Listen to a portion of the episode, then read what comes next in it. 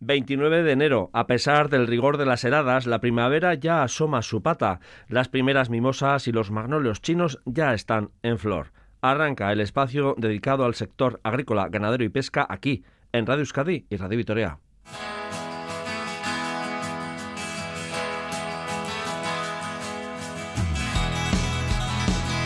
Lista de espera y retrasos de más de un año para la entrega de maquinaria agrícola. El desabastecimiento de chips y semiconductores también afecta a la cadena de producción de tractores o tecnología de la agricultura 4.0.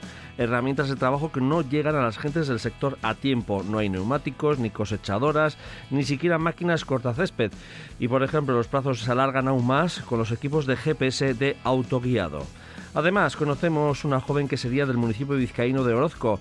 Eneco Serrano ha hecho realidad su sueño de niño de estar al frente de un rebaño de ovejas y desde finales de 2020 elabora de forma artesanal queso fresco, yogur cremoso, queso azul y queso de mano. Producción que vende en el canal corto en la zona del Alto Nervión. Su marca, Lusuri. Y seguimos elaborando abono orgánico. Nuestra experta, Merche Miguel, nos propone que el compost forme parte del acolchado de la tierra para protegerla de las bajas temperaturas de invierno. Estamos aún bajo la influencia de la luna en cuarto menguante y este lunes día 1 de febrero pasa a nueva. El ciclo lunar a partir de la madrugada de mañana pasa a ascendente. Esto es Lurvisía en la realización técnica de audio Unañe Uriarte y Bargaray y ante el micrófono Una Ugarte Zumarraga. Saludos, onguieto Eurera. Lurvisía arroba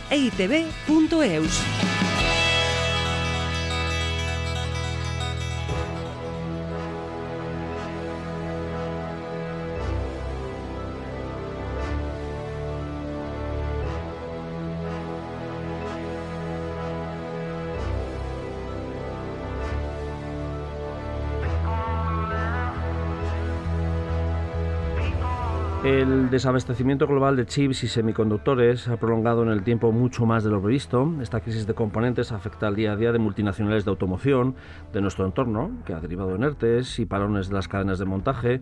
Y otra consecuencia pues, es el retraso de la entrega de turismos, por ejemplo, en los concesionarios. Una de las listas de espera también afecta al mundo agrícola, al de los tractores, entre otros. En nuestro caso también hay desabastecimiento de este tipo de materiales para componentes de nuestros tractores agrícolas pero también, por ejemplo, hay escasez de, ruedas. Además, nuestros agricultores y ganaderos cada vez demandan más tecnología de agricultura de precisión. Las máquinas incorporan GPS que permiten su autoguiado y otras nuevas tecnologías. Pues bien, nuestros profesionales pues también están padeciendo esta situación. Un contratiempo que ha afectado al transcurso de campañas hortícolas, porque la cosechadora o la empacadora no llega a tiempo, pues muchos imprevistos. Estamos con Ricardo Ibáñez, representante de Víctor Pérez Agrícola, concesionaria de, de maquinaria agrícola eh, Ricardo, eh, bueno, buenos días. Bueno, bueno, la crisis de microchips y encarecimiento de materias primas está produciendo que haya que esperar hasta cuántos meses, por ejemplo, para un tractor. Para un tractor, ¿eh? No te más. un tractor, dependiendo un poco de la serie de tractores de los que vendemos nosotros, puede ir desde nueve meses hasta 16 meses, 17 meses. ¿Esto antes de la pandemia? Antes de la pandemia eran tres meses, seis meses, siete meses. ¿vale? los tractores que nos llegan de Alemania sobre tres meses, los tractores que nos llegan de Estados Unidos eran sobre seis meses. Ahora se ha convertido nueve meses, diez meses, doce, catorce, incluso... O duplicado o más, ¿no? O, a veces igual ni... No sabemos, hay veces que ni sabemos. Hacemos pedido, pedido como vendido, ya no digo como pedido para stock, para tener esto, sino como vendido, y no sabemos cuándo va a llegar. Eso, y encima no llega nunca el tractor completo. Porque el tema de las nuevas tecnologías, con el tema de chip, sobre todo con GPS, claro. no tenemos plazo de entrega para, para un GPS de, un tractor. Claro, que esta es eh, tecnología que se está incorporando cada vez más y que está demandando cada vez más la gente eh, del sector agrícola ¿no? y ganadero también. Ahora mismo se le llama la agricultura 4.0. Eso es. Que Bruselas, la Comunidad Europea, está poniendo mucho hincapié en ello para que la agricultura, pues como todos los sectores, evolucione y vaya pues con GPS, se hagan cuadernos de campo, sepamos desde el principio de que se hace el cultivo hasta el final todos los productos que se le echan, todo, todo. La trazabilidad que se llama. Eh, ¿Y ahí eh, los plazos van, van, para más largo todavía? Sí, el tema de GPS es ahora mismo. Yo el año pasado, en abril, vendí un GPS, la última novedad que había, Eh, ayer casualmente me llegó la antena, me falta la pantalla y me falta el cableado. No sé cuándo me va a llegar. Pues eso No tengo fecha de entrega. No hay fecha de entrega, ¿no? No tengo fecha de entrega. Eh, ¿Qué tipo de, de retrasos dan? Hemos hecho el tractor básico, pero bueno, hay otras... eh, digo, que- porque hemos hablado también, eh, hablamos de chips y microchips, pero también, por ejemplo, de las ruedas, ¿no? Eh, las ruedas de los tractores, eh, una complicación. Ahora mismo si un cliente... Digo, porque ahí no es solo comprar la estructura, sino que necesitamos por un pinchazo, por cosas Eh, de estas, ¿no? Con un pinchazo es más... Puede llegar a ser más fácil. Puedes tardar entre un mes, mes y medio Vale. que te den, ¿vale? Pero un, un cliente que quiere un tractor agrícola, una rueda Michelin, que aquí es muy habitual en esta zona, Ujú. porque hace menos compactación, porque tiene más agarre o lo que sea, ahora mismo eh, fábrica, el 90% de las fábricas de maquinaria agrícola, porque Michelin no lo hace o no, o no da abasto a hacer, Sí, tenemos hasta un año y cuatro meses de plazo de entrega. pues es con un mucho. tractor con ruedas Michelin. Con de ruedas tener Michelin. otra marca de ruedas, puede ser nueve meses, a un año y cuatro meses con ruedas Michelin, por ejemplo. No hago propaganda por Michelin. No, no, no, pero vamos, es por, por, por- Es por la marca que la se- marca que más se usa habitual, ¿no? y la más zona, habitual en Álava, sí. Bien. Eh, eh, claro, eh, estamos hablando de un material básico como son las ruedas, evidentemente, eh, pero también un simple cortacésped. Los cortacésped Digo una- que esto ya estamos mundo agrícola, pero también de ocio, de ocio de- particular, de- particular, ¿no? que tiene un chalet en Eso, una sí. casa en el pueblo con un jardincito, pues bueno, eh, nosotros eh, nos hemos abastecido, el año pasado nos quedamos sin stop. Te puedo decir que para diciembre, ¿vale? Eh, cuando normalmente la gente empieza a comprarte tractores, marzo, abril, primavera, Claro, ¿vale? es que ahora empezáis eh, a partir de ahora, ¿no? Es cuando la gente Nosotros ya- plantea, ¿no? Sobre todo un cortacésped. Sí, eh, hemos hecho este año una precampaña muy grande de material de cortacésped, pero es como todo en la vida, nunca aciertas lo que quiere el cliente, ¿vale? Al final tienes que vender un poco lo que tú crees que más vendes. Ujú. Eh, hemos, tenemos unas 150 máquinas ya. Esperemos que lleguemos a marzo, abril y seguramente no tengamos ninguna. Y no Plazos de entrega 2023. Ya, ya. Estamos a día 26, ¿no? Sí, sí, os Pues, digo, estamos en estas 2023. fechas. Eh, claro, mm, uno se plantea, eh, sobre todo la gente de nuestro sector, ¿no? Eh, es verdad que hay que estar al día, también eh, hay unas normativas europeas y unas directrices ¿no? que ah, bueno, promocionan también ¿no? lo que es la renovación del parque agrícola, ¿no? Sí, Eh, eh. eh, todo esto está retrasando mucho. y no sé si en- en determinadas campañas puntuales también hay agricultores o ganaderos que te están diciendo es que necesito la empacadora para porque tenemos que hacer la campaña y la empacadora vieja ni arreglando porque mucha gente estará tirando igual también de de, de- de- arreglar, ¿no? De, o, o también de, de No- segunda mano. No nos queda otra cosa que intentar arreglar el usado que tiene la gente. Ujú. Igual esas situaciones extremas, ¿no? Eso ya es extremo, extremo, extremo. Claro, hay que mirar si compensa eh, arreglar una máquina que está muy usada Evidentemente. cuando tú no tienes la intención de comprarte una máquina nueva, ¿vale? Pero bueno, eh, siempre hay que buscar una solución para el cliente. Una máquina usada que tengas en stock o buscar en otro concesionario que no la ha vendido o cuando ya no hay cuando es imposible pues no queda otra cosa que esperar. Eso sobre todo en campañas puntuales de... Sí, lo que pasa es que ya prácticamente eh, todo, ¿no? quitado, quitado el tractor agrícola, la cosechadora es campaña, la empacadora es campaña, eh, la siembra es una campaña, Ujú. eh, el, la fitosanitarios, echar herbicidas es otra campaña. No es una cosa que estés haciendo todos los días del año. El Sí. tractor, pues, al final lo puedes arrancar todos los días del año. Pero el resto de máquinas es por campañas, ¿vale? Campañas. Tenemos problemas de todo. En cosechadoras, pues ahora mismo no, no tenemos cosechadoras. Eh, nosotros en la concesionaria tenemos cinco máquinas nuevas. Hemos vendido ya tres. Nos quedan dos en stop. No tenemos más este año. Ya la entrega sería para octubre-noviembre, claro. Octubre-noviembre aquí Ya, no, no. es 2023, campaña 2023. Campaña 2023, claro, que hay que pensar así. Y con tema de aperos exactamente igual. O sea, el hierro, supuestamente lo nos dicen las casas comerciales, que el hierro está subiendo mucho. Ah, pero básico. un apero, una sembradora, un arado, un... Pues ahora mismo la marca Lenken que llevamos nosotros, que representamos en Álava, eh, los plazos de entrega de una sembradora están ya semana 42 del año 2022 comprándola hoy. Pues O sea, finales que, de año. que estáis un poco vendiendo bajo demanda, ¿no? También, o sea... Sí, sí. va eh, quitado lo que pedimos los concesionarios para tener maquinaria en stock, ¿vale? Las casas normalmente te dejan dentro de lo que pueden, cuando tienen huecos libres para producir, eh, pedir maquinaria de lo que tú quieras vender o, o en tu zona se venda. Lo pedimos sin vender, nos llega. Cuando nos llega, pues al final, si quieres algo rápido, es lo que tenemos en stock, no hay otra opción. Eh, me imagino que tendréis que hacer mucho de, de pedagogía o de psicología con, con los clientes, ¿no? Yo creo que ya no somos vendedores. Somos vendedores, somos psicólogos, somos financieros, somos de todo. Digo, pero esta situación igual que ha, transformado también vuestra vuestra labor, ¿no? Porque claro, Sí. eh, antes dices, bueno, te va a llegar en tal fecha, eh, igual a veces no llegaba a tal, pero no estás tal y como está el panorama con esa falta de material, eh, Es que ahora mismo no ¿no? le puedes decir cuándo va a llegar. No puedes... Yo antes, eh, cuando hacía un pedido a John Deere, eh, al, al- en cuanto metía el pedido en el programa, mm, me decía 15 de septiembre y el tractor me llegaba para el día 8. Hoy, aunque me ponga, primero, no me pone fecha, para empezar no me pone fecha, me pone no transmitido, y después, aunque te ponga 15 de septiembre, no le digas al cliente 15 de septiembre, porque igual es el 18 de octubre o el 15 de agosto. Normalmente no va a ser el 15 de agosto, va a ser el 20 de noviembre, no va a ser ni el 15 de octubre. Eh, claro, todo esto complicado porque vosotros manejáis distintas marcas y además os manejáis en el, en el ámbito, digo, eh, Navarra, País Vasco, ¿no? Eh, Llevamos el Pa- entorno, ¿no? País Vasco y Navarra, ahora mismo de momento. Eh, estamos en una fusión eh, en la cual John Deere, sobre todo por parte de John Deere, que dice que tenemos que ser empresas más grandes, empresas más especializadas.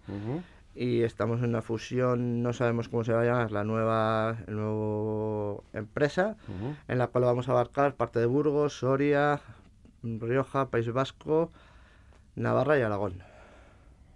Vamos a ser los centros, vamos a seguir los mismos para que Sí, la gente esté tranquila. Eso es, digo, No van que a quitar- la referencia. no van a quitar ningún centro, es más, eh, nos hace falta mucha más gente de la que tenemos. Ujú. Vamos a ser mucho más grandes y la gente puede estar muy tranquila. El problema es este problema, eh, sobre todo más circunstancial que estamos viviendo en general, ¿no? Porque mucha gente está pensando, bueno, un coche eh, a mí me viene dentro de un mes, eh, me tarda otro mes más y dices, bueno, pues puedo tirar con el que tengo detrás. Pero claro, aquí estamos hablando de, de, de un vehículo eh, que es para el sustento de, de- de una empresa eh, agrícola, ¿no? O ganadera, claro, es, es Al fi- fundamental, ¿no? Al final el vehículo es lo que te da de comer, el Mm, claro, la máquina. eso. Si no tienes eso, tú no puedes producir y no puedes ganarte tu... ¿Y qué os dicen las grandes distribuidoras? Es que ellos dependen también de... Claro. Al final dependen del hierro, del caucho, de lo el que hace materia los prima, prima, ¿no? del que hace los chips, del que hace... Estamos en manos de, de todos y de nadie. Esto es una rueda al final. Eh, influye a todos. Nos influye a todos. Eh, claro, otra dificultad es, eh, estamos eh, con el tema de las antigüedades del parque de tractores en cada regiones, ¿no? En cada zona. Eh, eso también está dificultado, ¿no? Que es, porque muchas veces los- la renovación suele ser una década o como mucho, ¿no? Sí, sí. eh, el parque de Álava, la verdad es que está bastante, bastante, bastante nuevo, ¿vale? Dentro de lo que, de lo que es la maquinaria agrícola. Siempre hay un porcentaje de maquinaria antigua. El problema que vemos un poco, yo en este caso, que veo de, de que estoy de cara al agricultor y lo que me cuentan ellos, el tema de subvenciones eh, llevan congeladas muchos años, o sea, muchísimos años. Ujú. Eh, y luego no sé desde dónde, si desde Bruselas, si desde Diputación, si desde Gobierno Vasco, desde dónde, Ujú. eh, le- el precio que tienen marcado para un tractor, pues llevan con el mismo precio desde hace 10 años. Ya. Y todo ha subido, Ha y sobre subido. todo la maquinaria agrícola, llevamos dos años de subidas... Que no pues, estamos hablando de, de las subidas que, y del IPC, ¿no? Que No, no, no, no, estamos el- hablando de El año pasado yo tuve marcas que subieron hasta cinco veces. Cinco veces, ¿eh? cinco veces y no te suben un 0,2%. Te suben un 2,5, un 3,8, dependiendo el momento. Pero hay marcas que el año pasado subieron hasta un 16%. 16%. Eso es mucho. Eh, el agricultor no le han subido un 16%, por mucho que digan que le han subido el cereal, que es- el cereal ha subido, el cereal ha subido. ¿Cuánto ha subido? Ujú. Pero si, si la maquinaria agrícola ha subido, si está por las nubes. Sí, el combustible y otras cosas también hay que gasoil, hay más sumas, los ¿no? abonos, pues han subido, no son 400%. Ujú. Y, le- bueno, todo en general está subiendo, todo. Eh, Ricardo, claro, eh, estábamos hablando de, de, eh, que vosotros sois un concesionario que lleváis cinco marcas también, ¿no? De, Sí. de lo que es el tema agrícola. Eh, eh, pero es verdad que el tractor es la base, ¿no? Pero es verdad que cada vez se va incorporando, como decíamos al principio, ¿no? El tema de GPS, el- la agricultura 4.0. No sé si Eh, hay... hay eh, Hoy se- es el, se- el sector, la gente del sector profesional va, va en esa onda, digo. nos van a obligar en esa onda. No es que vayan en esa onda. Bruselas nos obliga a ir en, en la agricultura 4.0. Ahora en el País Vasco no lo sé, pero como llevamos zona de Treviño, que es Castilla, Castilla y León, han abierto unas subvenciones, eh, sobre todo para tema de maquinaria de agricultura 4.0, tema isobús, eh, tema corte de tramos, tema de nuevas tecnologías, que dicen que les van a dar hasta un 75% a fondo perdido, aunque en un máximo de, gasto de dinero de 200.000 euros pero agricultura 4.0. 4.0, pero claro, eh, puedes eh, tramitar la solicitud con vosotros, no hacer el pedido, pero igual no llega y no sé si luego se pueden meter no, te van a dar, pagos. en Burgos, ¿eh? Yo te hablo de Burgos, lo que me han dicho ahora mismo en Burgos tienen tres años para, para ah, desde que solicitan y se lo aprueban hasta que tienen para hacer la compra de maquinaria. Porque yo creo que se está dando cuenta alguno. en plazos más o menos. Es, lo lógico. Otra cosa es, que llega la maquinaria o... Es que no, es imposible. Hoy es imposible que te den... que En, en Álava, por ejemplo, normalmente se habla en marzo el plazo de ayudas. Yo el año pasado tuve clientes, sobre todo con tema de GPS y de nuevas tecnologías, que les vendí en marzo o en, febrero y no me han llegado. Y no han podido. Lo que han hecho, han tenido que hacer pues retrasar la ayuda al año siguiente. Pero se tiene que dar cuenta también los de la administración de todo esto. Claro, de esa agricultura 4.0, como decíamos antes, ese corto césped, ¿qué otro material o otra maquinaria así, simple, eh, digo, eh, que, que la gente puede empezar a demandar? Ya no el agricultor profesional, o sí también, ¿eh? Todo, eh, todo, todo. O sea, desde una abonadora hasta un pulverizador, hasta una sembradora, todo vamos ¿Hasta un rotavator, por ejemplo? No, un rotavator no. Eso digo. Ah. todo, lo, todo, lo que sea, todo lo que sea de echar algo al campo. Por ejemplo, una abonadora, estás echando el abono, pues que te haga el corte de tramos para ahorrar abono, ahorrar dinero y no contaminar tanto al, al tema del nitrógeno que es muy sí, importante, sí. Pulverización, pues exactamente igual. Con el tema del rondum, que nos estamos volviendo locos a los agricultores y al resto, pues para que no contaminemos tantos. Y con el tema de siembra, pues para, para intentar producir más y gastar menos. Bueno, eh, últimamente no hacemos más que decir, en general, ¿eh? en todo este ámbito, que bueno es transitorio. ¿Lo veis que va a ser transitorio o que la situación.? Yo llevo 16 años de comercial. Eh, desde que empecé, la primera subida iba a ser transitoria. Todos los años ha subido y yo todavía no he bajado ni una vez. Bueno, por un lado la subida, pero otra cosa es los plazos de entrega. Yo creo que viene para quedarse, porque te voy a decir más. Yo sí que es verdad que John Deere, eh, sobre todo John Deere, creo que es una de las mejores marcas del mercado, o la mejor marca del mercado del tractor y de las más potentes a nivel mundial llevan muchos años diciéndole, diciéndonos a los vendedores que tenemos que intentar convencer a los agricultores o ganaderos que tienen que hacer planificación de compra. ¿Qué es planificación de compra? yo tengo que pensar este año lo que quiero para el año que viene y adelantarme y comprarlo este año. Bien, que eso en cuanto a cosecha y a cómo recoger y qué recoger, igual si lo tienen interiorizado, ¿no? Sí, lo tienen más. El tema de la compra, no. Eh, me da igual en Euskadi, en Álava, que sobre todo Euskadi, Álava, España. Queremos comprarlo hoy y tenerlo ayer. Bueno, mm, todos queremos eso. Vamos a comprarnos un coche y nuestra ilusión es que nos lo entregan al día siguiente, porque ya te lo has comprado. Sí, sí hoy no te entregan un coche al día siguiente. Pues nos está pasando lo mismo. Pero bueno, pasar eh, cara al futuro más cercano, cara a la campaña siguiente, ¿no? Ya. Sí, yo creo con planificación de un año. eh, creo que Otra cosa son imprevistos de maquinaria que se puede estropear y lo que sea, ¿no? siempre hay siempre hay un stock que lo tienes, que lo pedimos. Eh, pero que está muy justo esta, por estas fechas. Nos tenemos que tirar a eso. O sea, si por ejemplo se ha roto un tractor porque se ha quemado, he tenido la semana pasada tuve un cliente que se le quemó un tractor y necesita un tractor ya, pues lo que tengo en stock. Sí que es verdad que cuando hacemos nosotros los pedidos para esto, pides lo que más vendes en tu zona. O sea, puede cambiar, pues que, por ejemplo, ahora, pues quiero ruedas Michelin, pues lo tengo con ruedas Firestone, es que no puedo hacer otra cosa plan B, Z o lo que haya, ¿no? Eh, exacto, que va a Y sobre todo si es una cosa de urgencia o si se puede esperar o no se puede esperar, que eso es en función de lo que, en el trabajo en el que esté en ese momento el agricultor, ¿no? Exacto. Bien, bueno, pues Ricardo Ibáñez, representante de Víctor Pérez Agrícola. Gracias por acercarnos este, bueno, porque había llegado aquí a Luis también un poco esa preocupación, ¿no? Por parte de las gentes de, del sector de, bueno de que se habla mucho de los coches y de otros problemas que para los móviles y ese tipo de cosas no pero que nos habla de una preocupación desde de, bueno de algo que a mucha gente le da alimento y su sustento también y es la maquinaria fundamental entre otras cosas no para nuestras gentes. Muchas gracias. Hasta la siguiente ¿eh? de que a vosotros. Un saludo.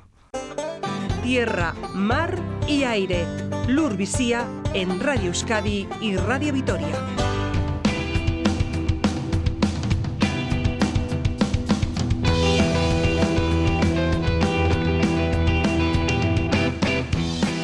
En octubre de 2020 puso en marcha el Obrador en el barrio de Meazza, en Orozco, y los primeros productos lácteos salieron a finales de ese año, el año 20. Lusuri es una pequeña quesería artesanal que elabora los productos a partir de la leche obtenida por el rebaño propio de sus ovejas de su rebaño. Nuestro invitado, Eneco Serrano, comenzó formándose en el mundo del sector ganadero en 2016 tras pasar por Archay Escola en Aranzazu y ahora, bajo ese sello Lusuri, vende en el canal corto queso fresco, yogur cremoso, queso azul, queso de mano. Está con nosotros Eneco Serrano, Egunon, Eneco. Egunon, buenos días. Bueno, pasión por el, eh, no sé si por el pastoreo, por las ovejas desde crío, ¿no? Sí, por las ovejas en general, por el ganado en general, pero las ovejas en particular. Siempre ha sido, Desde muy, muy pronto, desde muy crío, siempre. sí, de, de toda la vida. O sea, que ha sido de los que ha ido acompañando el rebaño, ¿no? Sí, no tenía eh, vínculo familiar con, con la ganadería, pero algo tenía dentro que, que siempre me ha gustado, sobre todo las ovejas. Eh, ¿Y cuál es el momento que dices, bueno, primero voy a dedicarme al mundo del pastoreo?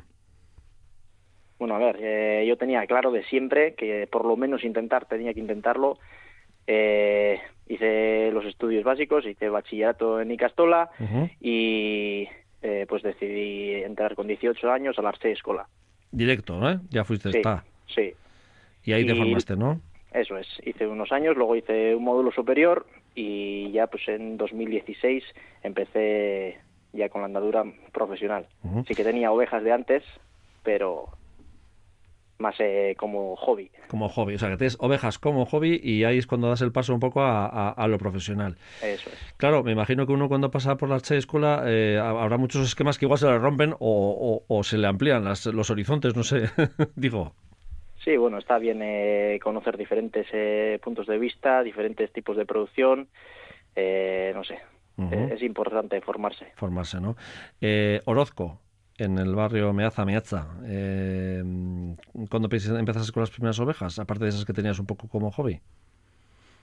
Eh, las, ovejas, las primeras ovejas con 14 años empecé, Con con, 14 un amigo y bueno, pues teníamos eso, a medias, eh, un poco, pues eso, para pasar las tardes después de clase. Bien. Y luego ya cuando dices, bueno, después de formarte y todo eso, claro, ahí tienes que pensar un poco, el rebaño tiene que ir ampliándose y luego aparte el obrador, me refiero, que hay que invertirse en inversiones, ¿no?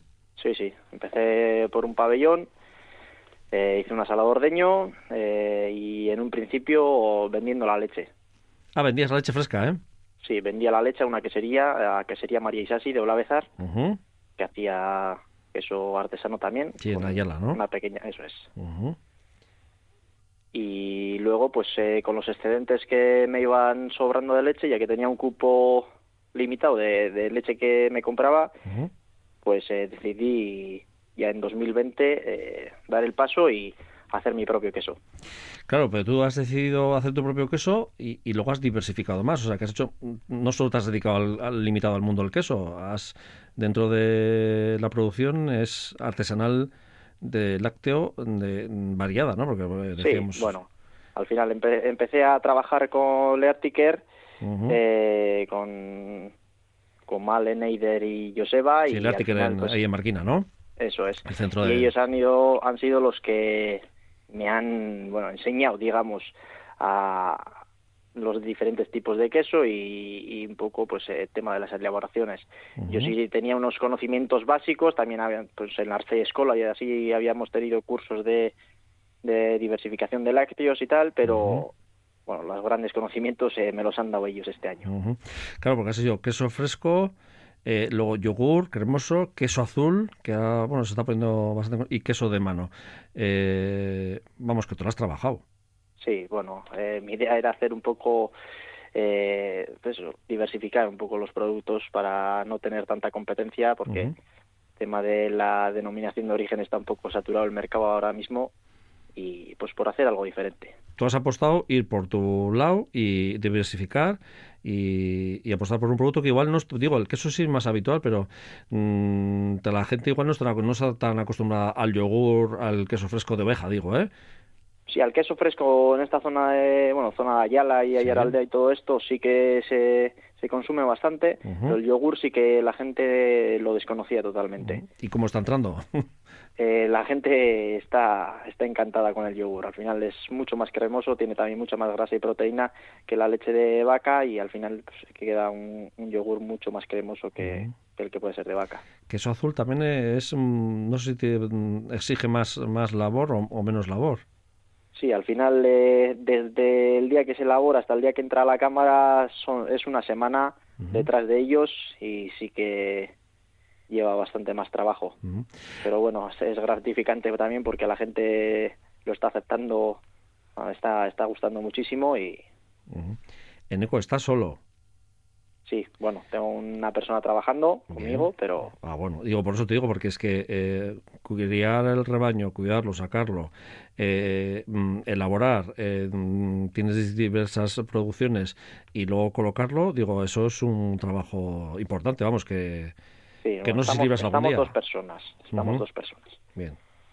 O sea que has, eh, vas poco a poco, ¿no? Paso a paso. Empezamos eso, pues, con lo básico y poco a poco, pues ir mejorando y... Lusuri Lácteos, ahora, eh, ¿qué tienes en producción? Porque digo, claro, eso también va un poco, en, un poco en función de la temporada, ¿no? Porque ahora ya estamos ya después de las parideras o las parideras, no sé cómo andarás. Sí, bueno, yo he tenido la paridera fuerte, la he tenido en octubre. Ahora tenemos eh, paridera ya de invierno, que empieza a finales de enero-febrero. Eso es. Y bueno, ahora pues a tope, corderos, eh, leche, queso, eh, venta de queso y es época de trabajo. ¿Y dónde vendes? Digo, hemos dicho al principio que es el canal corto, eh, la zona del Alto Nervión, eh, que es lo que es toda esa zona de, ahí, pero tiendas online, ¿cómo lo haces? Un poco pues se distribuye en tiendas pequeñas, tiendas de barrio, eh, ferias, las pocas que hay, porque también he empezado en plena pandemia y Esa pues, ha sido un poco, eso es, ha sido un poco difícil, pero bueno, poco a poco parece que van saliendo y luego pues también mucho por las redes sociales, por Instagram y por Facebook, pues voy publicando las producciones que voy teniendo y pues la gente directamente por teléfono, por WhatsApp o mismamente por un mensaje directo de las redes sociales, pues se van poniendo en contacto conmigo y me hacen pedidos. Bueno, de hecho, de las redes sociales tenemos mm, localizado de alguna manera, o sea, que, también es otro punto importante para ponerse en valor. Eh, en ECO, eh, claro, eh, arrancar en plena pandemia habrá sido también, también otro, otro reto, ¿no? Sí, bueno, tampoco ha sido tan difícil porque la gente hubo, en la época que estábamos todos confinados, sí que hubo una conciencia de, de, de, consumir producto cercano, de consumir, sí, producto cercano y sí que subieron las ventas. Eh, sí que pues el handicap es de, de, no tener ferias y no poder darte a conocer, pero mucho pues a través de las redes sociales, lo que te he comentado, y pues eh, en, tiendas pequeñas de barrio y pues sí que se la gente lo aceptó muy bien. Lo aceptó muy bien. Eh, vas bien, digo, eh, poco a poco, digo, porque claro, todo esto es meterse, aparte de eso, luego los papeles y todas las cosas, pero bueno, sí, eh, ir poco a poco. Me, me, imagino que bien, bien nunca se puede ir, pero bueno, por lo menos digo que si vas viendo, bueno, vamos tirando para adelante poco a poco. Sí, con mucho trabajo y, pero bueno, sí, muchos problemas de por medio. Pero bueno. ¿Problemas burocráticos o problemas.? de, todo tipo, al final, burocráticos, de, todo hay que luchar un poco y... Pero bueno, va saliendo todo para adelante. Oye, y en Orozco, eh, cuando se enteraron que ponías, eh, te ponías en plan profesional, ¿qué te dijeron por el entorno, por la zona? Bueno, hay de todas las opiniones, pero, pero bien, generalmente pues ha, habido mucha aceptación y la gente pues muy contenta. Bueno, lo importante es que ahora que te apoye el, consumidor, ¿no? El, del entorno, que es importante. Hay que cuidarlo y pues eso, hacer buenos productos, dar buen servicio y luego ya todo... Es todo cuestión de organizarse bien, digo, en el obrador, ¿eh? porque tienes distintas producciones. Eh, me parece complicado, no sé, ¿eh? tú me dirás. Sí, bueno, es, hay que tener un poco, también eh, nos condiciona la época del año en la que estés, las producciones que tengas, eh, el tiempo que tengas. Eh, épocas que tienes poco tiempo, pues a lo mejor tienes que hacer quesos que no te lleve tanto tanto tiempo producirlos y el queso azul, por ejemplo, lo laboro los lunes porque me lleva toda la semana de trabajo estar detrás de ellos, entonces, pues es un poco organizarse todo. Organizarse. Y luego el rebaño, claro. Sí, sí, claro, la base, la base. La base, ¿no? Que ahí, digo, porque esa es la pasión tuya. Sí, sí, sí, ahí, ahí ha empezado todo. ¿Y eh, tu ganado por dónde pasa?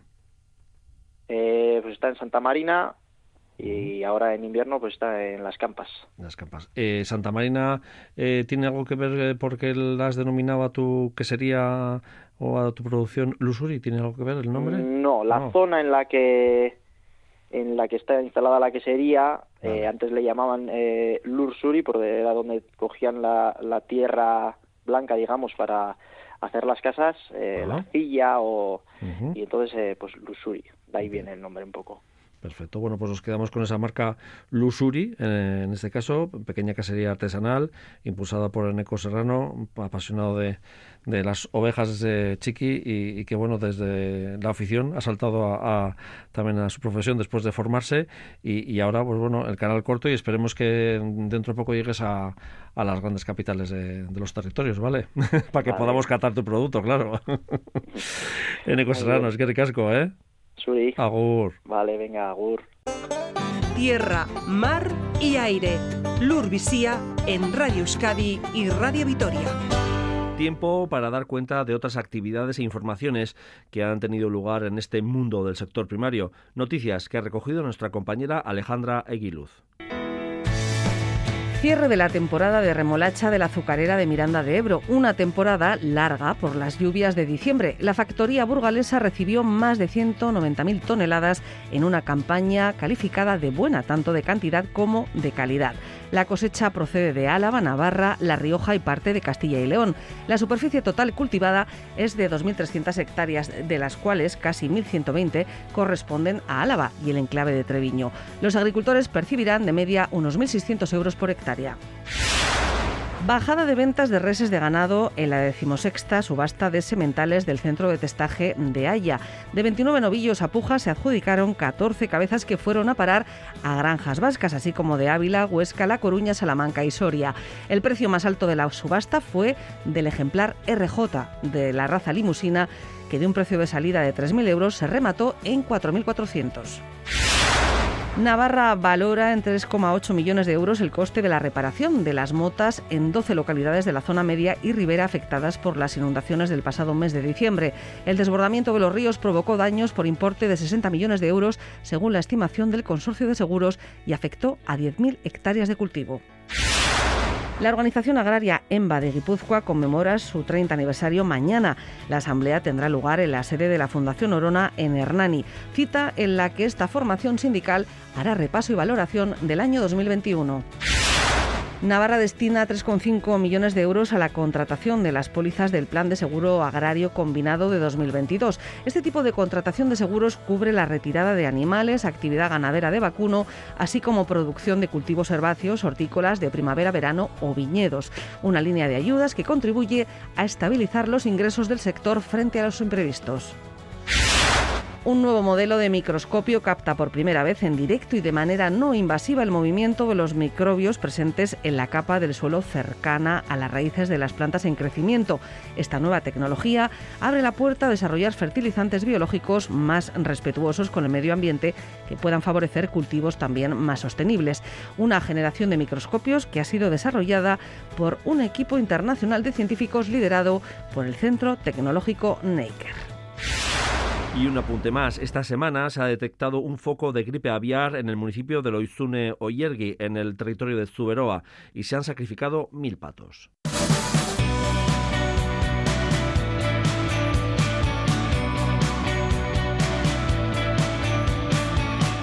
Mantener un huerto en casa en óptimas condiciones es un trabajo laborioso y que requiere estar encima y también, bueno, es la época dura del invierno y en esta época también hay que estar encima de ello.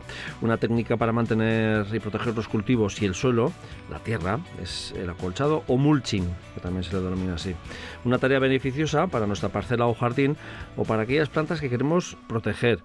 Pero mm, tampoco tenemos que olvidar que debemos aportar abono orgánico o compost y para hablar de estas dos labores está nuestra compañera de Ecaya Ecogestión, Merche Miguel. Hola Merche, ¿qué tal? Hola, ¿qué tal? Bueno, eh, la verdad es que si te parece vamos a empezar a recordar porque bueno, con el cambio de año nos hemos descolocado eh, un poco eh, lo importante que es hacer este abono orgánico en casa, el compost y mm, mantenimiento, ¿no? Los mínimos. Eso es. Vale, pues ya sabéis que el compostaje es transformar nosotros mismos eh, nuestros restos de comida, las peladuras y demás, lo en orgánico. comida, lo orgánico, lo que se puede degradar naturalmente, en comida para plantas, que ese sería el abono orgánico. Y lo podemos hacer en casa, tanto si vivimos en un piso, pues eh, en tiestitos, en bandejas, con, si con tienes una terraza, una lombrices. compostera también, por ejemplo, ¿no? Eso es. Una com- si tienes un terrenito, pues con compostera. Mucho más fácil, evidentemente. Mucho más fácil, sí. Eh, bueno, y, y ya sabes que cuanto más pequeño sea el tamaño que incorporemos, antes se degrada, que hay que, porque al final el compost lo hacen los bichitos, los Ujú. microorganismos. Sí. Entonces lo que hacemos Unos es son más visibles y otros no son visibles. eso, no son como las lombrices que se pueden ver y otros que no. que no se ven. Pero al final lo que hacemos es alimentarles a ellos. Ellos lo transforman, pero necesitan comer y beber. Entonces hay que tener cuidado con la humedad. Por esta época igual también podemos pecar un poco, digo, eh, de que hacemos, practicamos podas en casa y igual de echar demasiado leñoso, ¿no? Sí. material leñoso, ¿no? Y ahí tampoco, decíamos, hay que, Sí. un, un equilibrio, ¿no? Eso es. Otra, otro parámetro es la relación carbono-nitrógeno o marrón-verde, ¿no? Verde, sí. Lo que dices tú, eh, la- los restos de poda, si los trituramos, Luego porque ahora tenemos muchas Sí, podas, ¿no? También de setos, Sí, ¿no? sí, que igual hay verde, pero, sí. pero es verde, pero es- leñoso, Mucha es. rama, incluso si tenemos unas viñitas en casa también, por ejemplo, de estas de, de capricho, ¿no? Bueno, pues también, pues, Hay que tenemos- podar, hay que podar. Hay que podar, ¿no? Entonces eso es eh, la parte marrón. eso es, Pero esa es la parte marrón o dura, ¿no? Eso. Entonces esa la podemos picar y guardar. No la tenemos que usar toda ahora. Ir echándolo poco a poco igual, Eso ¿no? es, porque hay que hacer es eh, guardar ese equilibrio. Cada vez que echamos orgánico tenemos que echar un poquito de esa parte Vale. seca, dura, ¿vale? ¿Por qué? Porque su función es crear huecos dentro Que para, que, para que haya aire y los bichitos puedan respirar. Vale. Porque si no sería una, una descomposición anaeróbica sin oxígeno y es cuando huele mal. Y huele mal y ahí es cuando sale ese líquido, El ¿no? li- sí, en la compostera sobre todo, ¿no? Eso es. Porque cuando estás en una caserío y tienes una huerta grande, pues Pues bueno, igual, igual. no te preocupa tanto, ¿no? Eso Pero es. cuando tienes un jardincito cuidado, pues de repente que salga ahí un, un líquido que- Marrón y que y mal. que huele mal, pues dices, Pues- aquí algo no hemos hecho bien. Échale es. un poco de marrón, que ahora se puede echar marrón. Eso es.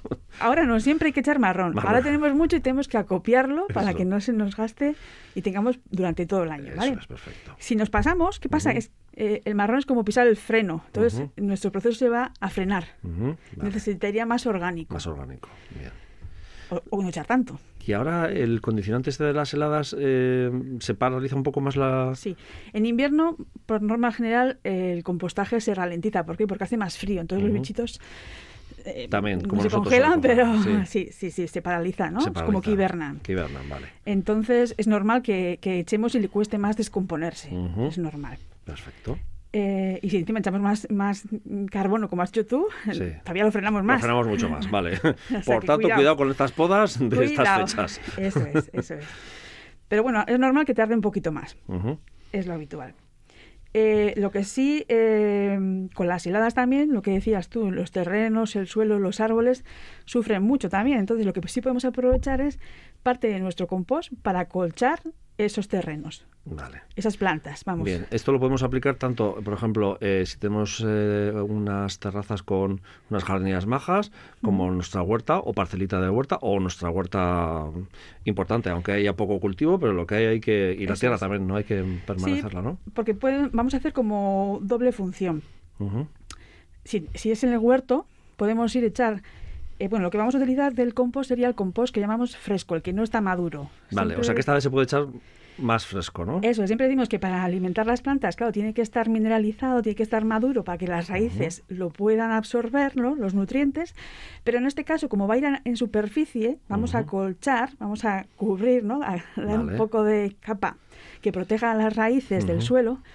vamos a utilizar el compost maduro, hoy, perdón, eh, fresco. Más fresco, ¿no? Joven, eso Joven, es. eso es. ¿Cuál, cuál es el compost fresco? Pues que ya está descompuesto, no sabemos, no vemos lo que es, no adivinamos lo que es, pero todavía no huele a tierra. Vale. Pues han pasado unos tres meses o así. ¿vale? Que tú lo ves marrón, pero todavía... pues Esta tierra, por ejemplo, en verano no utilizar, por ejemplo. No, no, no, no, esto es ahora al invierno función de ahora. porque la situación climática de- no exterior no lo favorece, es. lo permite. Ahora en enero, febrero nos viene fenomenal. ¿Por qué? Porque eh, como estaba fresco, todavía no está maduro, está muy húmedo, todavía tiene mucha mucha carga orgánica sin descomponer. Lo vamos a dejar en la superficie, nos va a hacer la función de acolchado Bien. y eh, bueno, lo podemos cubrir también con hojarasca o Sí, o con demás. rastros de paja, también Paja eh, lo que hierba sobre, que o hierba, tengamos. o también de, bueno, que cuando se cortan eh, árboles o, o tiempos de leña, ¿no? Que hay gente que tiene leña todavía en su casa, pues bueno, la Las corteza, ¿no? cortezas, Pues eso lo puedes ¿no? cubrir Eso y es. entonces va a hacer esa función, por un lado, de acolchado, de proteger las raíces del Ujú. suelo, y por otro lado, de aquí a que plantemos, allá por marzo, abril, Sí. depende de cómo Mayo vaya- depende de zonas, ¿no? eso es, eso es. Pues le damos tiempo a que vaya poco a poco madurándose en la tierra. Vale. Entonces ahí cuando vayamos a ¿no? plantar en primavera, verano, tendremos el suelo súper mollidito, vivo, lleno de microorganismos y, y listo, con la despensa lista de, de nutrientes para De que las plantas se puedan alimentar. Pero eso entonces, ahora lo que vamos a hacer es dejarlo fresco para que haga la función de acolchado, Ujú. de proteger del fresco. Proteger las plantas que estén todavía no en, en la huerta o en el jardín. Sí, si tenemos plantado, lo que tenemos que hacer es eh, dejarlo cerca, pero sin tocar las plantas, La ¿vale? planta, Porque vale. todavía Sí, al estar medio muy- fresco no, no está es, el abono hecho del todo, ¿no? No lo pueden asimilar, entonces lo puede quemar. Vale, Inte- eh, muy importante esto, pero luego también hay gente que utiliza también esa técnica también eh, pensando en esas huertas que tienes un poco bueno más complicadas, es decir, bueno para que eh, también para que ir un poco en proceso de transformación de la tierra también, ¿no? Que se vaya cogiendo Eso a vida es, la tierra, ¿no? Eso también, es, ¿no? eso es, es que eso es.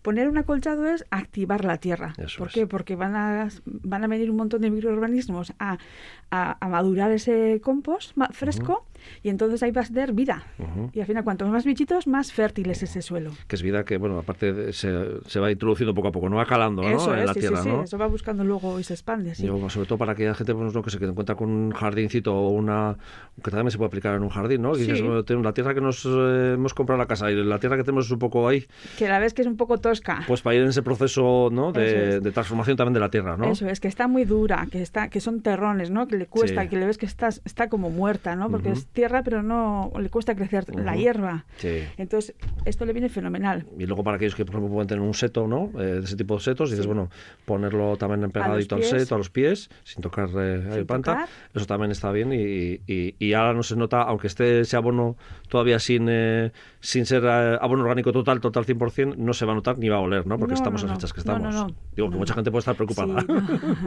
Sobre todo huele al principio, pero luego a partir de ya, eso, a los tres meses así, tú ves que parece tierra también, pero Sí. está más, más tosco, por así decirlo, ¿no? No está maduro. No está maduro, ¿no? No huele a tierra, entonces las, las raíces no podrían comer de él. Pero en realidad no va a oler mal porque ya no tiene materia orgánica así visible, está todavía en proceso. Siempre decimos que el compostaje es un proceso largo. Largo, sí. Eh, hay que tener paciencia. Eso es. E- Y en este caso, con constancia, este ¿no? proce- Estar encima de ello. Eso es, estar encima de ello y cuidándole. Si está Mm. seco, echarle agua. Si está húmedo, pues tenemos que mezclar con el carbono, con las virutas del triturado que decías antes para corregir. Pero en Con este la parte marrón, que solemos decir. La aquí. parte marrón, Eso eso, es. es. En este caso, lo que vamos a hacer es un poco la paciencia a cortarla, porque podemos aprovecharlo antes. Ujú. Pero bueno, es, es aplicarlo ahora y dejar que la tierra siga su curso. Vale. Sí, aparte que no tenemos que aplicar todo lo que tengamos en la compostera, ¿no? que vamos a una No, parte de la no, compostera que utilizamos ahora y luego la siguiente, pues para verano, pues ya está Eso es. más o menos elaborada. Vamos a coger una porción que nos haga falta, en función de cuánto compost estés tú elaborando también, Claro, podrás aplicar o no. eso es. una, la parte no fresca que echamos cada día o la semana pasada, sino una intermedia, o si tenemos dos compostadores, que para mí es lo ideal, o dos zonas de compostaje, una que vamos dejando madurar y otra que vamos aplicando cada día, añadiendo, ¿no? Entonces, Y luego hay gente ¿no? que tiene esos, eh, esas compostadoras comunitarias, esos espacios comunitarios ¿no? en muchas Sí. localidades de, de nuestra geografía, Sí. en la que, bueno, ahí eh, em, hay quien suele estar un poco el encargado del tema que dice, bueno, ahora puede, se puede recoger, pero esto más adelante su- suele ser ya, ¿no? Claro, ¿Sabes cuando ya está hecho el compost? El compostaje comunitario Com- com- normalmente se reparte el maduro. El ya, maduro ya, por para, eso. para evitar O problemas. sea, que si queremos esto tenemos que tener igual más nuestro propio, el Se- nuestro, el sería individual de casa, ¿no? o, o convenientemente hablar con el responsable y decir, oye, podemos hacer de este, como suelen Eso. ser varios, Sí, son varios compostadores, espacios, sí. pues decir, bueno, no el último, Varios el contenedores, por así decirlo, también, ¿no? Sí, sí, contenedores, compostadoras. Ujú. Al final esos espacios suelen ser varios porque uno va haciendo, vamos añadiendo y el resto va madurándose. Cuando eso se llena, se empieza el siguiente. Empieza el Entonces, siguiente. Hablar con ellos a ver si de alguna manera alguna porción se puede sacar de esos que no están maduros del todo, pero podemos aprovecharlo. Sí, bueno, eso en el trato diario es fácil de, de llevarlo. Sí. Pero bueno, pues acaso, como también hay mucha gente que tiene, bueno, pues eh, que vive en zonas urbanas, pero tiene ese compostaje comunitario, Eso y es. yo que tienes un pequeño jardincito, un pequeño, una pequeña parcela de huerta y quieres hacerle ese acolchado, ¿no? Claro. Previamente para, para darle más vida. Es que al final es darle más vida a es nuestra tierra, vida, ¿no? eso es, eso es. A nuestra tierra, a nuestro jardín, que también esto, el para el que tiene los jardín. frutales, O los frutales también, import- muy vemos ahí importante. esto, pero- Muy importante, sí, señor. sí, Pero le sí. podemos añadir este acolchado para que poco a poco se vaya madurando ahí en el sitio, a la par que nos protege de las heladas, de las nevadas y Ujú. demás. Merche, sí es verdad que muchas veces eh, no nos damos cuenta, pero bueno, todavía quedan un- algunos rastros también de, de, de esas hojas de, de otoño que no se han terminado de caer o que están a día todas. Eso también podemos aprovecharlo también en nuestra casa y decir, bueno, vamos a dejar el entorno del seto, ¿no? Ta, ta, ta, Sí, ta, sí, bien sí, colocadico, o sea, limpias bien eh, lo que es la zona jardinada y, y eso también es un, es. un buen acolchado, ¿no? Es un buen acolchado. Si no tenemos, por ejemplo, mm, lo que es compost, ¿no? Eso es. Sí, porque al final eso va a ser un acolchado vegetal que también se va a ir compostando. En la naturaleza va a ser pues para convertirse Y en estas fechas no queda feo, además. Digo, por No, aquellos de que no pueda no, no, no. Yo, de hecho, en mi, en mi huerta que tengo de bancales Eso es.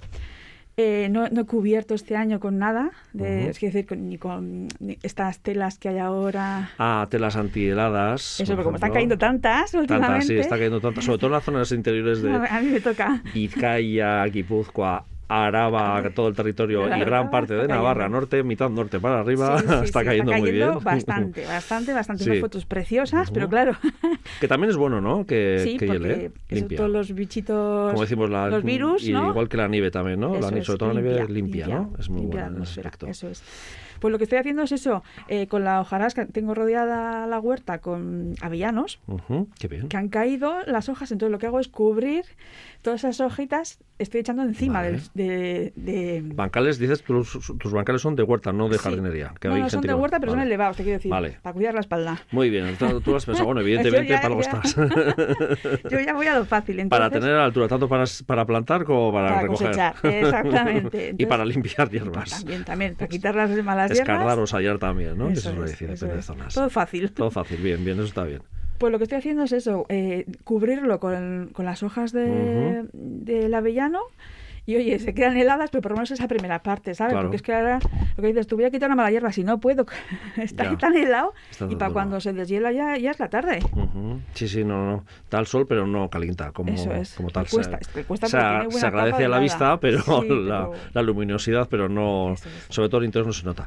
Eso es. ¿Algún apunte más, eh, Merche? Eh, sobre todo que ahora hemos pasado las navidades que has dicho tú, ¿verdad? Que hemos cambiado el año y seguro que mucha gente tendrá la compostera llena de marisco o de las cáscaras de marisco, vamos, no del Amiga, marisco. bien. ¿No? ¿Y? Que hemos comido los caracolillos, las almejas, ¿no? Sí. Toda esa variedad que hayamos podido comer.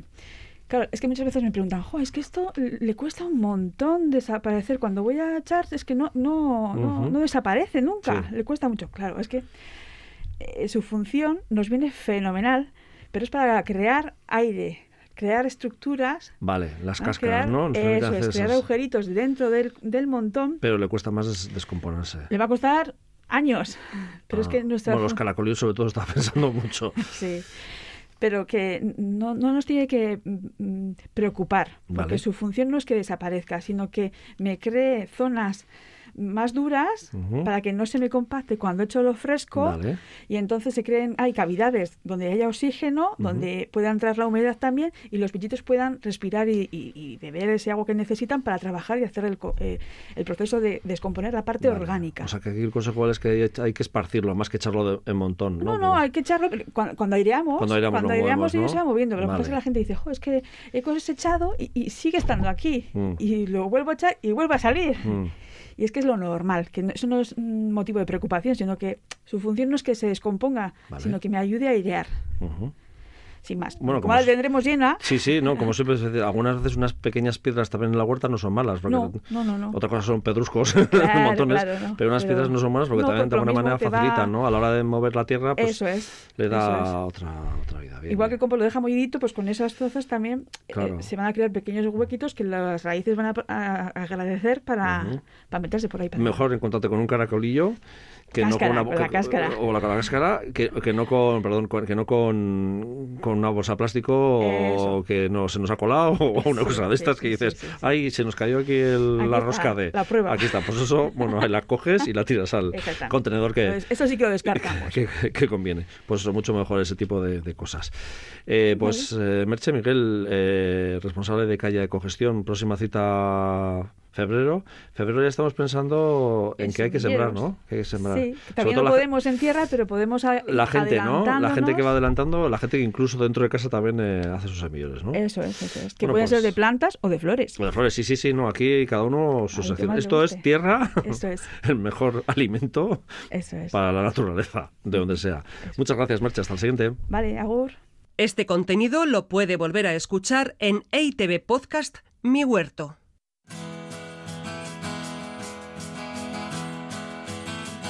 Despedimos mes de enero y en el horizonte de esta semana, San Blas. El año pasado no pudo ser y este, la feria de Abadiño, será más recogida porque se limitará a la venta de productos agrícolas y de ganado, que también será de menor tamaño. Y por la tarde no faltarán las pruebas de bueyes. Y hasta aquí lurbizia, mila esker larun batero gurekin bat egiteagatik gaur sortzi lehen sektoraren goraberen berri txokonetan izango duzue. Izan untza, agur eta osasuna.